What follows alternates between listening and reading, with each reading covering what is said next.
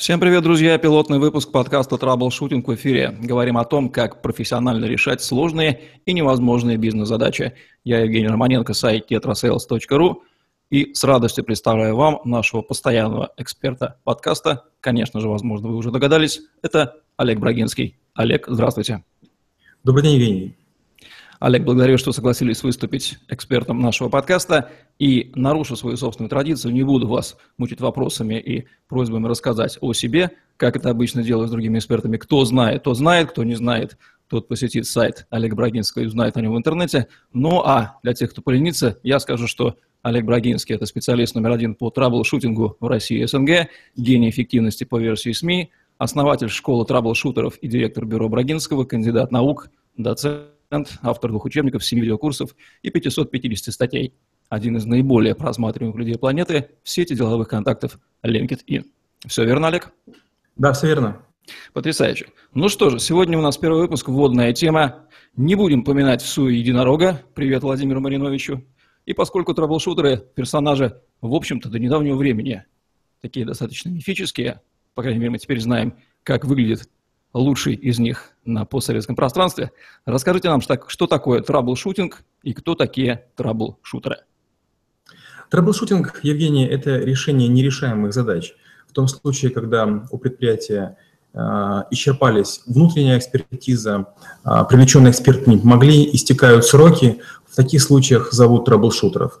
Э, такие профессии – это не редкость на пространстве других континентов – есть э, айтишные трэблшутеры, есть трэблшутеры в креативе, есть трэблшутеры политтехнологии, есть трэблшутеры в, в оборонке, машиностроении и так далее. А у нас эта мода началась буквально два или три года назад. Я не называл себя трэблшутером, но настолько часто э, с моим именем рядышком ставили э, это название профессии, что я смирился и перестал с этим спорить. А кто обычно трэблшутеры? Трэблшутеров несколько есть видов. В первую очередь это люди, которые знают несколько индустрий, несколько разных профессий и привносят знания одной из них в другие. То есть трэблшутинг – это такое, знаете, трудолюбивое плагиатство, когда лучшие какие-то увертки, уловки, находки применяются в самых неожиданных местах. Термин траблшутинг означает, если я правильно помню, а, решение убийства проблем в буквальном смысле, стрелять по проблемам, так? Скорее, отстреливание проблем, да, отстреливание. Проблем. А откуда такая интересная а, его формулировка? Почему именно отстреливание? Ну, есть много баек, много историй, они в основном э, все исходят из технарей. Допустим, вот э, много кто понимает, мало кто понимает, почему э, ошибки в программах называют баг. Баг – это жук, жучок. А когда компьютеры были еще цифр, не цифровыми, а такими большими, аналоговыми, а, якобы залетевшая какая-то мошка или бабочка между контактами, она нарушала работу целого большого дорогого механизма, и таким образом а, появлялся баг или ошибка в программе. То же самое трэблшутинг. Трэблшутинг возник от слова trouble – проблема. Когда были сложные технические системы, были эксперты по одной системе, были по второй, были спецы по интерфейсу, но все же общее, состроенное из ряда двух трех э, систем, платформ а, программа не функционировала. И в таком момент говорили, ну а как же нам убить проблему? Давайте позовем людей, которые разбираются. Ну и, как правило, звали людей, которые, может быть, не так глубоко знают каждую систему, но знают достаточно в каждой для того, чтобы проблему решить. Если бы вы не начали с технического, а точнее айтишного образования, могло случиться так, что вы не выбрали бы в итоге карьеру трэблшутера, или это она выбрала вас? Скорее, она выбрала меня. А, я частенько думал, у меня несколько образований, все дипломы красные, несколько диссертаций. Я, когда получал второе образование, третье, другие, я все время думал, боже мой, чем же занимаются эти люди? А, как правило, когда учишься на специальности технической, тебе хватает только конспекта. То есть того, что рассказывают преподаватели, вполне достаточно для того, чтобы потом сдать экзамен. А когда, допустим, я учил юриспруденцию, экономику, другие науки, оказалось, что это библиотека, библиотека, бесконечные какие-то пыльные тома, читаешь одного, второго, третьего, каждый с этой точки зрения не уверен, они между собой спорили и при жизни, и даже после смерти их последователи продолжают спорить о том, кто же прав, кто, кто же не прав. Поэтому, наверное, технический бэкграунд – это очень неплохо. Ну, плюс мне еще повезло, я начал э, писать антивирусные программы, сначала не очень профессиональные, потом уже мирового уровня. И так получается, что когда ты занимаешься а, техническими системами, тебя зовут даже в том случае, если система не техническая. Ну, посмотри, ну, глянь, приходилось ремонтировать и принтеры, и ксероксы, и все что угодно, в которых, в общем-то, вируса даже могло и не быть. А с другой стороны, как раз так повезло, что персональные компьютеры только появлялись, и было мало экспертов, было мало специалистов, не хватало компьютерного времени, все дрались, э, допустим, студенты получали не более чем час в неделю – это была целая история, на бумаге пишешь, готовишься, потом с карандашом а, ходишь, ищешь ошибки, опять ждешь неделю. Ну, так, так получилось, что мне удалось строиться сначала на одну кафедру, потом я сразу на двух работал, имел доступ к компьютерам, и поэтому освоил некоторое количество программ, которые потом позже пригодились в корпоративной жизни. А еще что интересно, чем а, трэблшутеры отличаются, это тем, что ты понимаешь, что ты ты последний, то есть после тебя уже никого нет. А поэтому, когда приходили разные специалисты на нашу кафедру и говорили, а вот можете программную защиту взломать, а можете написать алгоритм для транспьютеров, меня звали и говорили, ну что, попробуешь? И таким образом было много экспериментов, как правило, все платные, а когда ты делаешь нечто невозможное, тебе платят, входишь во вкус, чем больше делаешь, чем больше успехов, больше зовут, ну вот таким образом началось становление, становление в трэблшутинге. Потом, к счастью, в корпоративной жизни мне удалось сменить много профессий. Я занимался и рисками, и collection ом, и розницем, и customer care, и колл-центрами, и безопасностью, и IT, и розницей, и транзакционным бизнесом, и корпоративным, и инвестициями. И получается, что трэблшутинг возможно был бы и возможен и без образования технического, ну, благодаря тому, что удалось сменить много профессий в рамках одной компании. По интернету ходит статья, которая, собственно, и рассказывает на обывательском уровне про траблшутинг. И вот после прочтения ее, вы наверняка знаете эту статью, у большинства складывается образ, что это эдакий Джеймс Бонд, Джеймс Бонд 21 века, который исключительно, исключительно передвигается на самолетах по земному шару, его час стоит 50 тысяч долларов, и, собственно, вот он летает, перемещается и решает все проблемы, ведя жизнь такого, такого VIP э, бизнес-класса. Что здесь правда, а что ложь? Почти ничего не правда. Эта статья здорово портит кровь, здорово портит имидж. Недавно я был в Казахстане, выступал с однодневным мастер-классом, и я сразу предупредил всех журналистов, которые были на пресс-конференции, что я бы хотел согласовывать каждый текст, который они публикуют. Потому что, к сожалению, практически каждый журналист начинает приукрашивать. Я вам объясняю, понимаете? Есть много вещей гораздо более красивых, чем те выдумки, которые вы напишете. И вот мне приходит значит, на согласование одна из статей, и там звучит некая фраза, что час трэблшутера стоит 100 тысяч долларов я, значит, пишу этой даме, этой девушке, и, мол, как это возможно? Я же таких, таких цифр не называл. Она говорит, ну, я нашла статью в интернет. И эта статья везде проникает. Ну, во-первых, я очень давно работал в крупной компании, крайне известной консалтинговой во Франкфурте, в Германии. И уже тогда эти же байки, особенно про кроссовки Nike, мне рассказывали о моих коллегах, о консультантах из McKinsey. То есть этим байкам невероятное количество лет. То есть кто-то из журналистов видимо, ради, э, ради рейтингов написал какую-то странную статью, в которой дал два каких-то неземных кейса, на самом деле э, давностью, может быть, 30 или 40-летней. И вот с тех пор все это идет.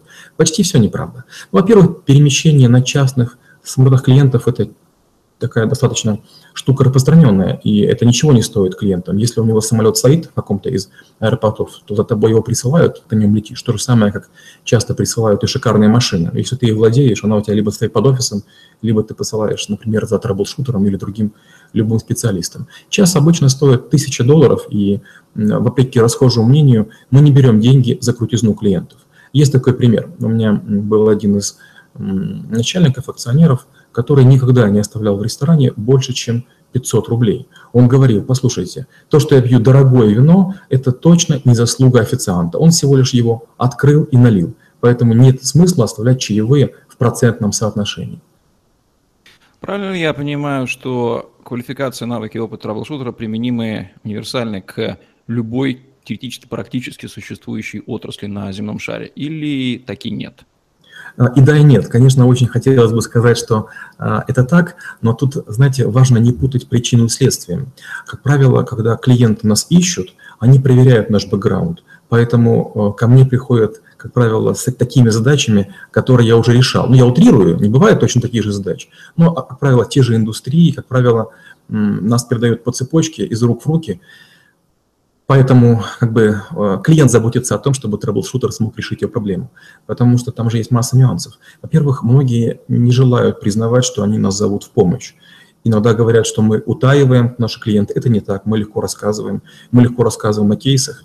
И вот даже в моем профиле LinkedIn написано около 250 проектов. Там нет названия компаний, потому что, ну, есть всякие нюансы. Но, с другой стороны, если вы из профиля LinkedIn скопируете описание клиента, вставите ее в Google, вы, ну, скорее всего, первой, второй строкой получите именно того клиента, про которого, про которого я описываю. Ну, то есть никаких таких больших э, серьезных секретов, на кого мы работаем, что мы делаем, нет. Повторюсь, именно клиенты заботятся, чтобы найти специалиста нужной категории. Как это работает? Представьте, у вас, например, болит ухо вряд ли вы пойдете к какому-то специалисту, кроме лора. То есть вы сразу среди друзей, знакомых, по телефонным книжкам а, ищете специалиста именно по ушам, которые болят. Вот так же происходит и с нами. А навыков а, разных, которыми владеют трэблшутеры, их порядка 7600. У меня есть этот список, я на него время от времени поглядываю с грустью. Сейчас я освоил 743 навыка и продолжаю их изучать. В школе трэблшутеров, который вот я основал, вот сейчас только всего лишь второй набор идет, а, в первом наборе было навыков 24, во втором сейчас мы читаем 35, а, с 15 сентября мы начинаем читать 50, в следующем году будет 100, и через год, в 2017 году, их будет 200. Больше пока мы не планируем. То есть в первом приближении можно ли сказать, так вот для обывателя, что траблшутер – это человек, который как минимум обладает количеством навыков достаточным, ну, человек на 10, если их разделить, а, вот, вернее, собрать в одном лице, а, то так и получится. Много-много-много-много, что не под силу среднестатистическому человеку. Да, я примерно так и рассказываю. Я такой пример долго искал, и вот он есть в паре моих статей. Я говорю так.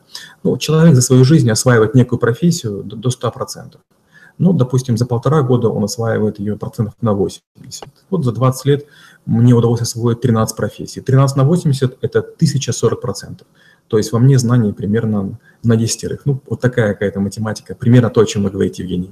Вы всегда упоминаете цифру 13 профессий, но я нигде, к своему стыду, не нашел перечисления этих профессий. Вы могли бы их назвать, чтобы у наших зрителей сложилось понимание, кто на самом деле, какие ипостаси соединились в личности Олега Брагинского? Вы знаете, я тут тоже недавно удивился. Недавно некий безымянный персонаж в Фейсбуке там что-то написал, что я не работал в одной из компаний, в которой я проработал почти 20 лет. Я удивился, сделал поиск, да, оказалось, что действительно мало осталось следов о моей профессиональной деятельности. То есть у меня есть тысячи презентаций, на многих из них логотипы, но действительно следов осталось а, мало, потому что, знаете, было время работать, а не пиариться. Когда ты работаешь в крупной корпорации, на тебя работает во-первых, твоя должность, во-вторых, работает э, бренд компании, и ты думаешь только о том, чтобы принести ей пользу. У меня было несколько профессий, э, несколько должностей, может быть, 4-5, но одна из них была вице-президент по стратегическим проектам. Это я еще когда работал в Украине. И вот в этой должности я создал, наверное, там 8 или 9 разных подразделений. То есть я был стартапером. Я запускал потреб кредитования, я запускал колл-центр, я запускал collection, я занимался рисками, ну и другими всякими вещами. Начинал я, как водится, с IT. Я был начальником IT Альфа Капитал Украина. Потом, чуть позже, я работал э, начальником службы безопасности Альфа-Банк Украины. Потом сразу же перескочил вице-президентом, и вот вице-президентом я проработал очень долго. Это такая, знаете, удоб, удобная должность, чтобы не менять часто карточки визитные, потому что у людей все время было расстройство. Ты вчера был айтишник, сегодня безопасник, сегодня ты уже кто? Позже, там, через год или лет меня перевели а, в Россию, я работал директором по процессам и закончил свою карьеру советником по, а, по инвестициям, по корпоративным инвестиционному блоку. Есть ли какие-то невозможные, не по зубам задачи для, для траблшутера?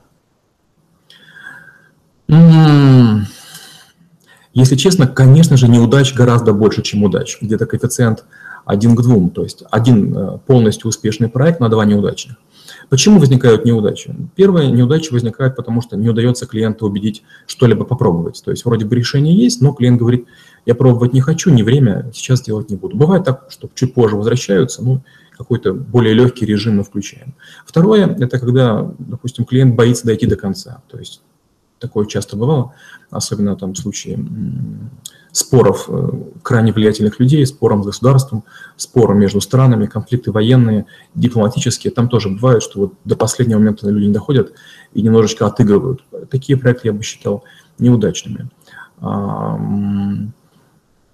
Большинство проектов, которые мы начали, в которые проверили, поверили, мы обычно доходим до конца. Нет, проблем с этим не бывает.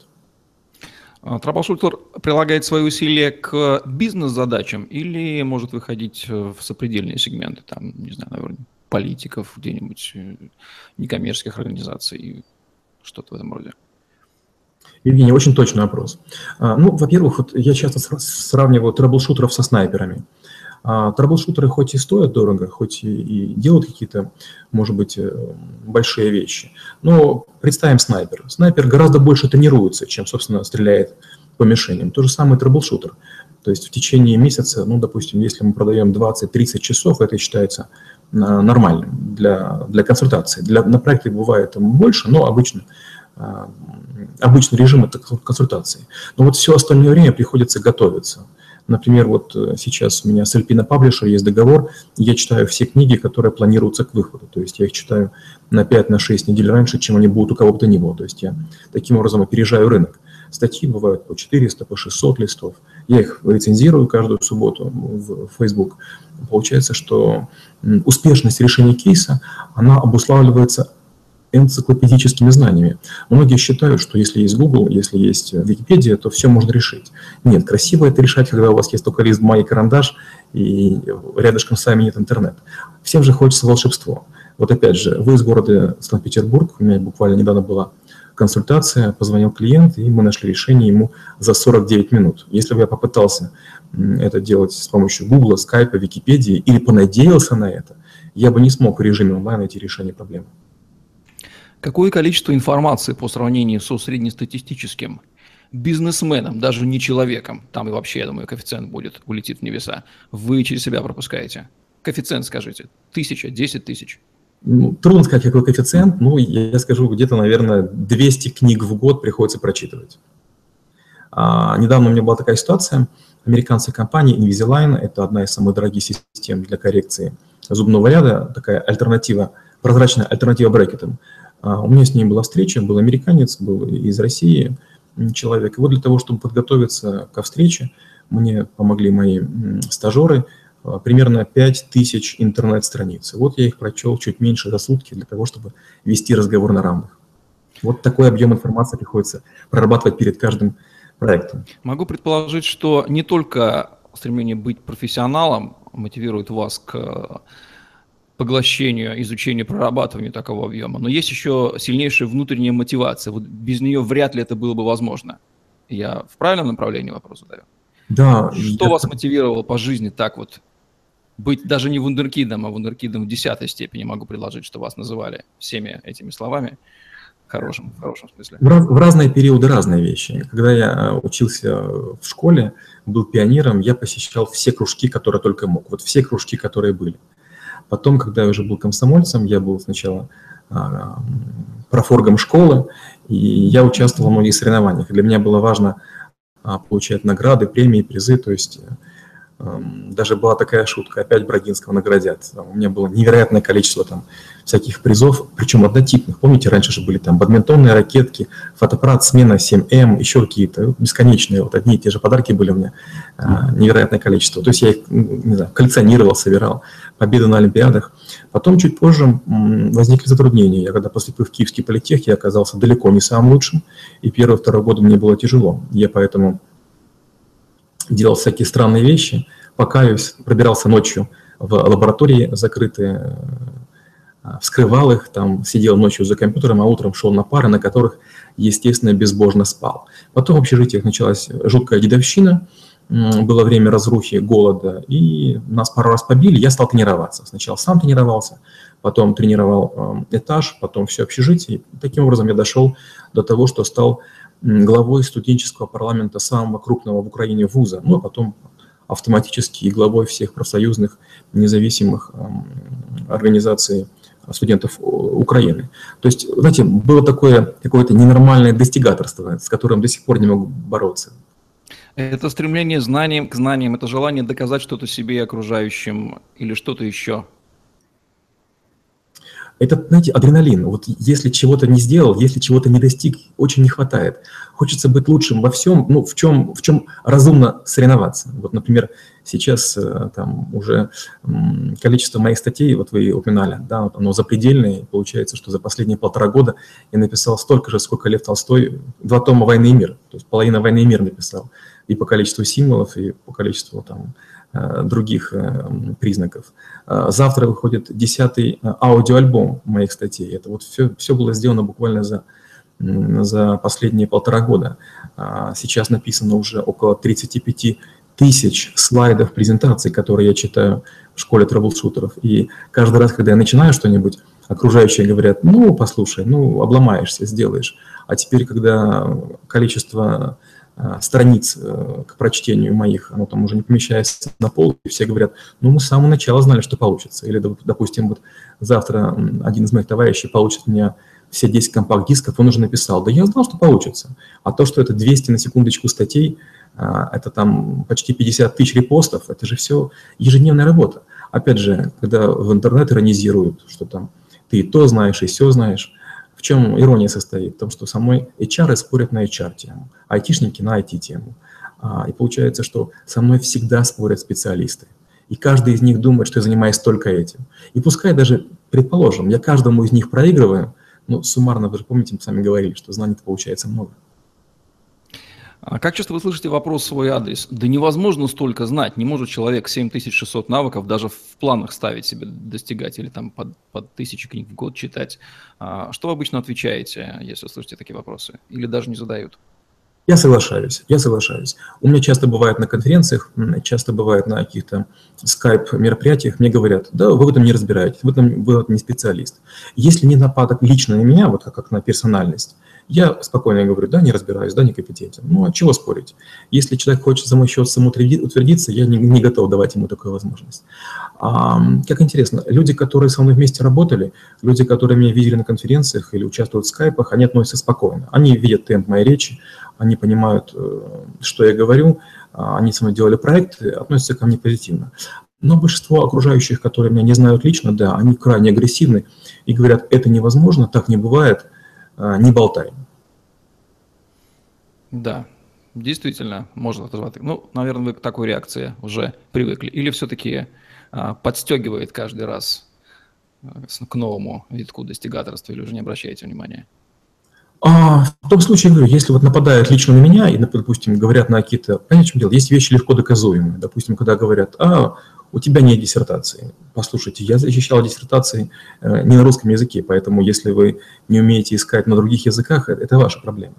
А мои учебники сложно найти, потому что, опять же, они не на русском языке. Люди ищут и говорят, ой, боже мой, э, мы не можем найти, может быть, ты мошенник. Или говорят, «А, знаете, вот нет такой компании Бюро Брагинского. А, интересно, а ни на что не наталкивает название сайта «Брагинский город Нью-Йорк»? Надо поискать в американском правовом поле такую компанию, ну и так далее. А, есть такой, такая, знаете, притча. Приходят к учителю и говорят, учитель, как вам удалось так прожить мирную, долгую, спокойную, счастливую жизнь? Он говорит, я ни с кем не спорю, так не бывает. Он говорит, ну, не бывает, так не бывает. Мудро. Работа трэблшутера – это 100% а, работы с а, людьми, с клиентами. Какие три самые главные проблемы обычно возникают, учитывая, что плотность вашего контакта и погружение в бизнес клиента, я могу предположить, сильно больше, чем у рядового консультанта, даже из большой четверки? А, наша работа всегда состоит из трех частей. Первая часть – это понять, что клиент хочет. Например, один из клиентов в Московской области, крупная сеть заправок, а, когда была первая встреча, они сказали, Олег, придумай что-нибудь, у наших людей глаза погасли. Представляете, постановка задачи? У наших людей глаза погасли. Поэтому первая проблема – это люди не могут четко сформулировать проблему. Вот сейчас я заканчиваю скайп, у меня потом вебинар, а потом у меня будет скайп с Индией, где я буду обсуждать некую, некую проблему э, специальных контроллеров тестировочных, э, там какое-то невероятное оборудование, они утверждают, что они лучшие в мире. То есть, представляете, вам звонят лучшие в мире люди и говорят, а вот можно помочь, нам что-то не хватает знаний по метрологии, и претензионность наших контроллеров в сочленении там, с немецким оборудованием, она заслуживает там, особого внимания. У нас контракт там, с такой-то компанией, крайне известной, мы тестируем лопатки самолетного двигателя, и вот ты не можешь помочь. И они надеются, что мы эту проблему решим за час. Ну, процентов, наверное, 40 времени мы будем все-таки пытаться понять проблему потому что люди в ней крайне глубоко и надеются, что, там, что буквально там пяти словами я пойму. Это не так. Третья проблема, пропустим пока вторую, это убедить клиента, что то решение, которое мы нашли, оно возможно. Вот опять же, если мы говорим про того клиента из Питера, которому я дал консультацию, вот только-только, а, он был ошарашен моим предложением и говорит, ну послушайте, так никто не делает, я такого никогда не слышал, такого не бывает, вы понимаете, сколько может быть нюансов. Получается, что ты еще работаешь психотерапевтом, пытаешься сказать человеку, да нет, ты попробуй, я точно знаю, что делать, я тебя поддержу, я знаю, что это делали, допустим, там в другой стране, в другой индустрии, это сработало. И, собственно, вторая проблема, та, которую мы пропустили, это задачу решить. Вот решить задачу – это ее формализовать. Со мной занималась еще в детстве в старших классах по математике репетитор. Это учительница, э, у которой был орден Красного Знамени. Это, я так понимаю, выдающийся был человек, но туда я не мог этого оценить. И вот она мне научила много чему, но самое важное из того, что я могу агрегированно вспомнить, она говорила, не начинай решать задачу, пока полностью не увидишь ее в голове. И поэтому для меня решение задачи – это всегда я рисую некий рисунок, некое пространство, то есть я пытаюсь сначала задачу увидеть, потом я формализую, потом расчленяю, потом создаю, создаю образ будущего результата, ну и потом начинается преодоление расстояния между того, где мы находимся, к тому месту, в которое мы должны пройти. А это уже происходит с помощью операторов. Либо с помощью знаний, книг бесконечных, которые вот я не останавливаюсь читать, либо с помощью эвристики. А давай-ка вспомним, а что было похожего в нефти, в крабах, в алмазах, а, в ритейле, а, в FMCG. И вот таким образом все это идет. Итак, три проблемы. Первая – задача сформулировать. Третье – это объяснить клиенту, что это решение тебе подойдет. И второе, собственно, задачу решить. Логика – это главный инструмент, подход трэблшутера или не главный инструмент? Логика, системное мышление, вот все, что относится к этому, я имею в виду. Хороший вопрос. А, мне бы хотелось сказать, что да, но часто нет. Люди, которые занимаются общением с людьми, они знают, что логика – это процентов 20 или 30 а, твоего решения, а все остальное все-таки эмоции. То есть если сильный аналитик со спокойным сердцем, уверенной душой вам дает некий совет, вы спрашиваете, а точно поможет? Он говорит, не знаю. Поэтому свое решение нужно проталкивать. Людям не хватает смелости, людям не хватает отваги. Люди боятся делать то, о чем никогда не слышали. А, это, знаете, как впервые съездить, съехать по черной э, лыжной трассе или впервые, впервые нырнуть э, в блухол очень глубоко, очень далеко. Э, или даже дайвинг ночной, впервые даже в том месте, где вы днем ныряли. Первый раз очень страшно. И поэтому эмоции – это много. Логика, риторика, презентация, алгоритмы, data – это часто основа решений. Но ни big data, ни аналитика решения не продает. Есть масса специалистов умнее, чем я, толковее, чем я, но им не хватает страсти, им не хватает уверенности в глазах. Они не готовы принимать ответственность за свои решения. Поэтому, возможно, их решение даже лучше, но они не могут клиента додавить. Я вообще считаю, что будущее за которые знают и логику, и риторику, и презентацию, и имеют много навыков профессиональных, индустриальных. Часто приходишь к турагенту, он вроде бы нормально все рассказывает, но вяло. И ты думаешь, нет, наверное, и отдых будет такой же. Или подходишь к врачу, он говорит, о, батенька, как у вас все запущено. И вам его унылость передается. Эмоции – это большая часть трэблшутинга. Я бы сказал, это процентов 50. Три самых главных качества человека-траблшутера, без которых, по версии Олега Брагинского, в этой профессии делать нечего. Первое – это многостаночность. Мы часто задаем своему мозгу некий вопрос и успокаиваемся, получив первый ответ. А когда мы учим в школе трэблшутеровской навыки, я учу от одного мозга, своего мозга, получать несколько ответов. Это крайне сложно. А, мы обычно настолько влюбляемся в первый же более-менее похожий ответ, что мы не можем другие сгенерировать. И мы идем к друзьям, мы кому-то звоним, мы с кем-то советуемся, мы начинаем открывать книгу на произвольной странице, гадая, что происходит. Первый навык – это умение своему мозгу задавать более чем один вопрос. Навык, а, который важен трэблшутеру – это спокойствие, сосредоточенность и, знаете, такое состояние потока. Только ты можешь решить. Время не имеет значения, давление клиента не имеет значения, его довольство не имеет значения. Твоя задача найти несколько конструктивных, аргументированных альтернатив, которые смогут помочь задачу решить. Конструктивный обозначает, ты можешь объединить, можешь а, объяснить. Аргументированный, э, вернее, конструктивный, значит, это то, что применимо. Аргументированно можешь объяснить. А альтернатива, это означает, что они между собой соизмеримы. Знаете, как иногда говорят, тебе э, все э, и никогда, или сейчас и ничего. Это не альтернатива. И третья вещь – это, конечно же, честность. А, часто бывает необходимо признать, я этого сделать не могу, я за это не возьмусь. Есть мой коллега, который, наверное, в этом лучше. Попытка лечить э, обычными инструментами Э, которыми ты знаешь, и обычными таблетками, ту болезнь, которую ты, которой ты некомпетентен, она приводит к ужасным последствиям. К сожалению, у меня было два или раза в жизни, я малодушничал, брал не свои проекты, заканчивая все более-менее, но я-то понимал, что я был, я был неправ, я был на волоске от, от провала, и оно того точно не стоило. Испытывает ли трэблшутер угрызение совести? Иногда. Да, да. Э, многие говорят о том, что есть разные кодексы чести э, у консультантов, у кризис-менеджеров, у переговорщиков. У трэблшутеров тоже есть некий кодекс чести. И главное, мы считаем, что нельзя делать нечто путем малого зла. То есть, если ты делаешь решение, нельзя говорить, что лес рубят, щепки летят. И вот в моей жизни, особенно по молодости, да, были такие решения, когда я пренебрегал здоровьем и жизнями маленьких категорий людей в угоду больших. Да, мне, мне это аукивается, я, наверное, никогда не смогу это компенсировать. Это больно, это обидно, это страшно. Я как раз много посвящаю вопросов этики в школе трэблшутеров, чтобы хотя бы другие на моих ошибках, которые я честно рассказываю, не поступали так, поступал я. Спасибо, что упомянули про школу трэблшутеров. Мы близимся к финалу, поэтому расскажите, пожалуйста, напоследок в школе трэблшутеров, чему вы учите там людей. Школа трэблшутеров, а, она возникла случайно. Я каждый год искал себе помощников, потому что много работы. А, как правило, работа на Запад, поэтому нужно и знание языка, и знание, умение делать презентации, и там немножко работа с данными, ну и так далее.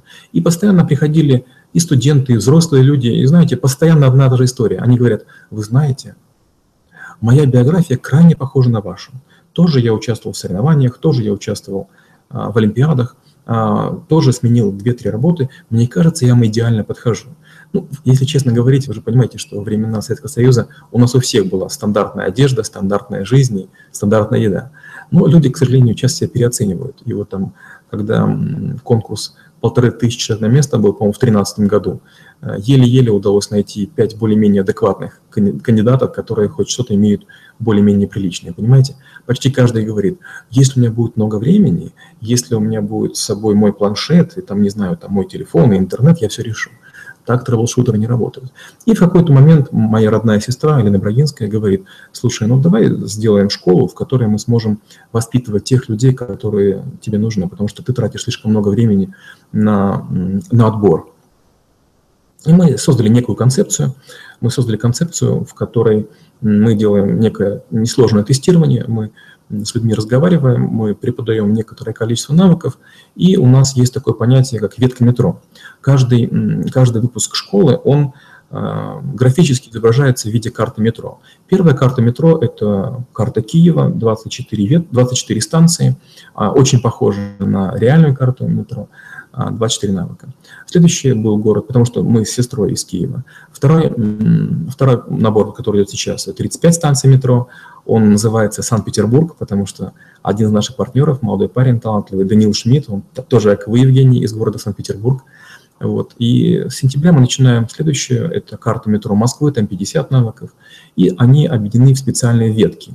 Допустим, ветка трэблшутинг, где мы даем разные навыки по трэблшутингу.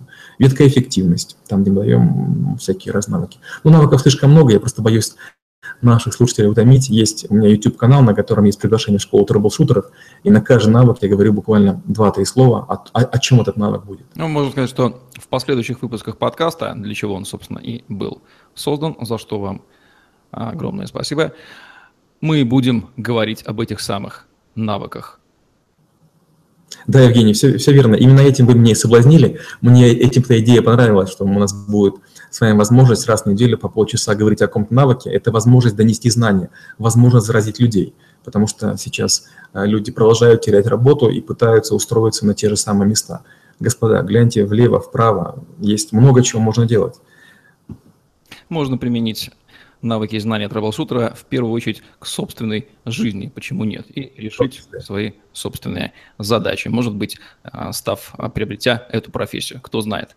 Ну что же, мы подошли к финалу, будем завершать наш сегодняшний выпуск. Это был подкаст «Траблшутинг», где мы говорим о том, как профессионально решать сложные и даже невозможные бизнес-задачи. С вами были Олег Брагинский и Евгений Романенко. Ставьте лайк, задавайте вопросы в комментариях, подписывайтесь на мой YouTube-канал, а, слушайте нас в podstar.fm, Следите за обновлениями на сайте tetrasales.ru. Находите в интернете материалы по хэштегу tetrasales. Мы будем выходить раз в неделю и вводить вас в курс профессии интереснейшей под названием Trouble Shooter и в мир траблшутинга. На сегодня все. Всем отличного дня. Пока. Спасибо, Евгений. До свидания.